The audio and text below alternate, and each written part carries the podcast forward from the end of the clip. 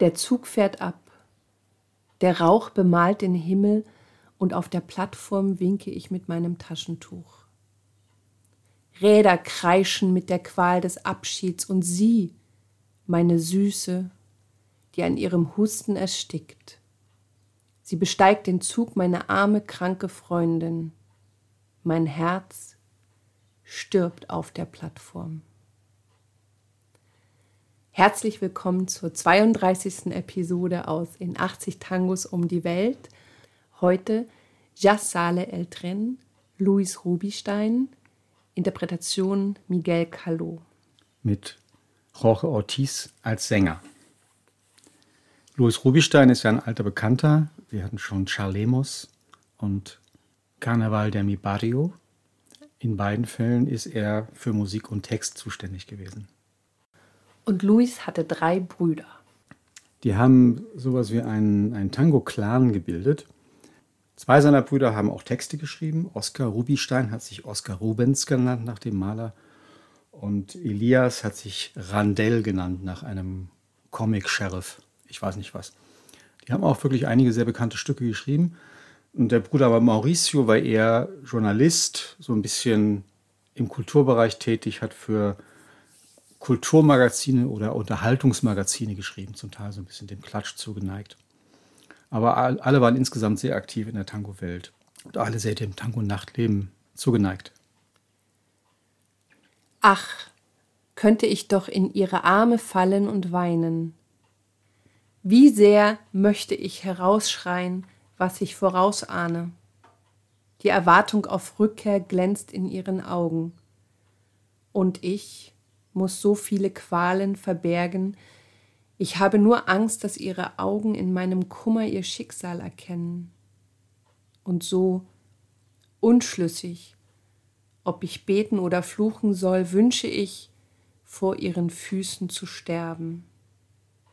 Niemals wieder werde ich sie mit Küssen bedecken, niemals mehr sie bei ihrer Rückkehr abholen.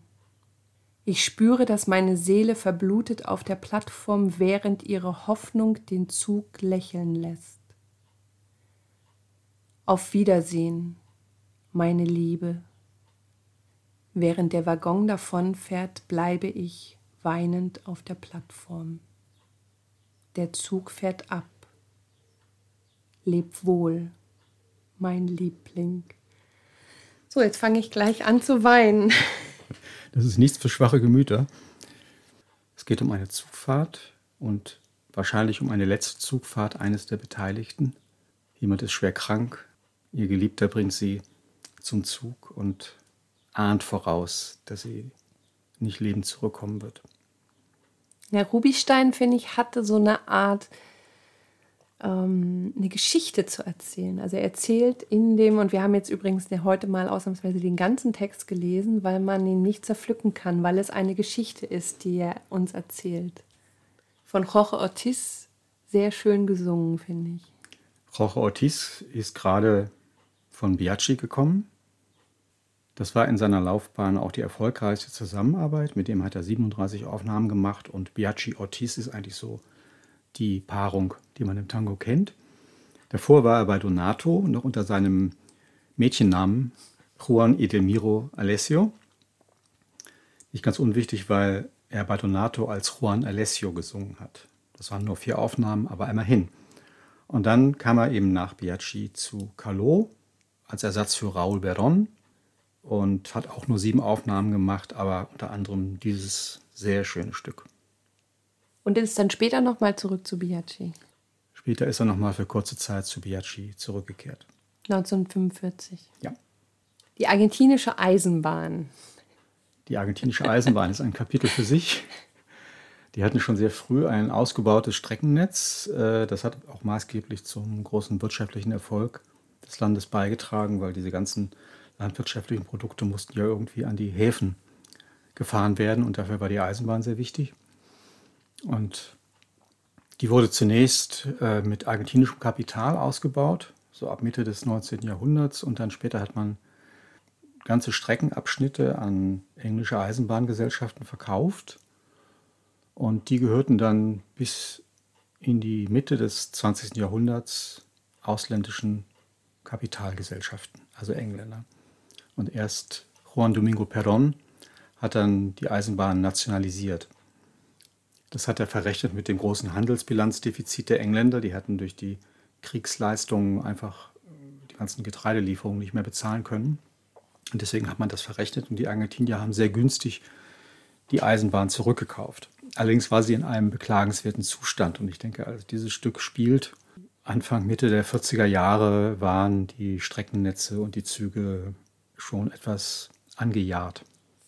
In Episode 2, El Compás de Corazon, haben wir natürlich schon ausführlich über Miguel Caló gesprochen, aber das ist jetzt schon 30 Episoden her, das heißt, können wir gut heute noch mal ein paar Worte drüber verlieren. Ja, Caló war damals der Mitbewerber von Aníbal Troilo. Das Orchester hieß La Orquesta de las Estrellas, das Orchester der Stars, und hat wirklich großartige Musiker versammelt. Bei dieser Aufnahme haben wir Leopoldo Federico am Bandonion, wir haben Armando Pontier am Bandonion, wir haben Enrique Francini an der Geige und Osmar Maderna am Klavier unter anderem. Also eine großartige Equipe.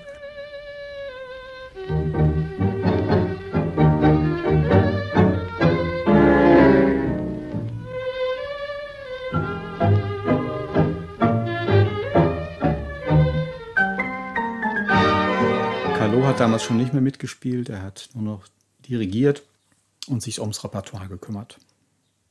Und wir reichen nochmal nach. Miguel Caló, einer von 17 Kindern. Damals war man wirklich fleißig. Das ja, das war eine italienische Einwandererfamilie, deswegen war sein Spitzname auch Tano. Das ist die argentinische Abkürzung von Napolitano. Und dieser Spitzname, der galt für alle Italiener. Die Argentinier sind bei der Zuschreibung von Klischees nicht sehr wählerisch und wählen den großen Wurf. Und damit verabschieden wir uns aus unserer 32. Episode aus In 80 Tangos um die Welt. Heute mit Ja Sale el Train von Luis Rubinstein in der Interpretation von Miguel Caló. Der Sänger war Jorge Ortiz, eine Aufnahme von 1943. Schön, dass ihr uns begleitet habt auf unserer Reise durch Tangos, die uns am Herzen liegen.